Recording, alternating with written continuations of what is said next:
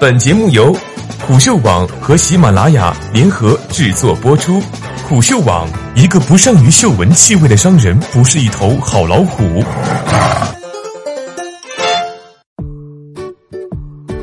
街头暗号：王小波。作者：水源瓜子。一九九七年四月十一日，是很不一样的一天。这天之后，这世界成了一个没有王小波的世界。这一天，王小波因心脏病突发辞世，享年四十五岁。他妻子李银河在悼文：“浪漫骑士、行吟诗人、自由思想者，道小波，李写。”三岛由纪夫在《天人五衰》中写过一个轮回的生命，每到十八岁就死去，投胎到另一个生命里，这样人就永远活在他最美好的日子里。他不用等到牙齿掉了。头发白了，人变丑了，就悄然逝去。小波就是这样，在他精神之美的巅峰期，与世长辞。这一世里，王小波是个作家、学者，在妻子李银河的心中，他是一位浪漫骑士，一位行吟诗人，一位自由思想家。他留下大量闪烁着智慧光芒和自由精神的，或幽默，或清醒的文字和故事。这其中包含了他对世界和人生的看法，有时有趣的让人想起来就发笑，有时坦白的让人再想想就要哭。他留下一些总是皱着眉头的日常照片，他似乎总是若有所思，感觉眼前有很多事正等着他去做。对于那天之后出生的年轻一代中的大多数人来说，王小波是属于上一世的简单又陌生的名字。爱你就像爱生命，以简短爱情口号的方式留存在他们的世界。除此之外，踪迹寥寥。可是，直到今天，无数互联网的岛屿，却正是因人们对王小波的思念情绪的暗流紧紧联系在一起的。不仅仅是今天，无数主题并非是怀念王小波的平常日子里，这些岛屿上的人们每天都书写着对王小波和其作品的敬佩之情。王小波就像是一个街头暗号，这是林银河日后总结的。王小波身后出现的一个奇特而略带神秘感的现象。豆瓣上，王小波门下走狗小组是岛屿之一，它存在了十四年，聚集了十一万余王小波的拥趸，每一天都有人在这里模仿王小波的风格，分析他的作品，给他写信或者寻找同城的同好。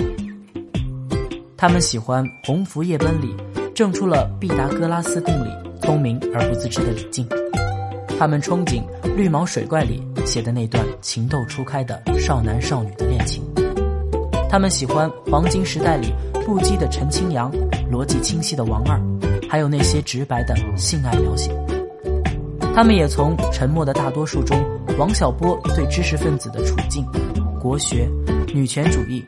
同性恋等诸多问题深刻解读中，获得了思想启蒙。正如李银河所说，有人喜欢王小波，是因为他的自由精神；有人喜欢王小波，是因为他的平等精神；有人喜欢王小波，是因为他对智慧的热爱；有人喜欢王小波，是因为王小波所创造的美。人们爱他重构历史的大胆跳跃，他将历史。放入了一种滑稽有趣的情景之中，在历史人物的狂欢之中，在现实与梦境之中，让读者得到了一种奇异荒诞而又有所思的阅读体验。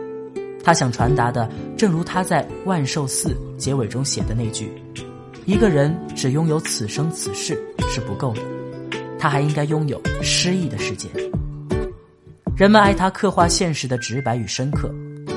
我看到一个无知的世界，但是智慧在混沌中存在；我看到一个无性的世界，但是性爱在混沌中存在；我看到一个无趣的世界，但是有趣在混沌中存在。在一个宽松的社会里，人们可以收获优雅，收获到精雕细刻的浪漫；在一个呆板的社会里，人们可以收获到幽默，起码是黑色的幽默。就是在我待的这个社会里，什么也收获不到，这可是让人吃惊的事情。我选择沉默的主要原因之一，从话语中你很少能学到人性，从沉默中却能。假如还想学得更多，那就要继续一声不吭。人们爱他心怀的自由平等精神，我认为社会应该给同性恋者一种保障，保护他们的正当权益。举例来说，假如有一对同性恋者要结婚，我就看不出有什么不可以。我是个异性恋者，我的狭隘经验是，能和自己所爱的女人体面的出去吃饭，在自己家里不受干扰的做爱比较好。至于在街头巷尾勾个性伴，然后在个肮脏地方瞎弄几下是不好的。当然，现在同性恋者很难得到这样的条件。但这样的生活应该是他们争取的目标。人们爱他歌颂爱情时的诗意和诚恳。你要是愿意，我就永远爱你；你要是不愿意，我就永远相思。请你不要不要吃我，我给你唱一支好听的歌。所以，后来人们深深爱上了作家身份背后的那个王小波。王小波生在一个不许孩子读文科的家庭。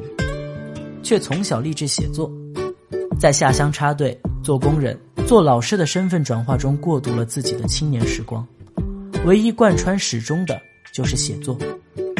曾有很长一段时间，他的作品是以复印本的形式流传的。一九九二年至一九九五年，他迎来了自己创作的黄金时代。一九九六年，他的才华终于被世人看见，成了炙手可热的作家。他受《三联生活周刊》主编朱伟之邀，开始在《三联》上写专栏，留下了一系列影响世人的思想杂文。次年四月，他与世长辞，他的名字和智慧永远成为了拥趸们的街头暗号。如《三联生活周刊》主编朱伟今日怀念王小波的文章所说：“他还应该拥有诗意的世界。”那一天，我二十一岁。在我一生的黄金时代，我有好多奢望，我想爱，想吃，还想在一瞬间变成天上半明半暗的云。后来我才知道，生活就是个缓慢受锤的过程，人一天天老下去，奢望也一天天消失，最后变得像挨了锤的牛一样。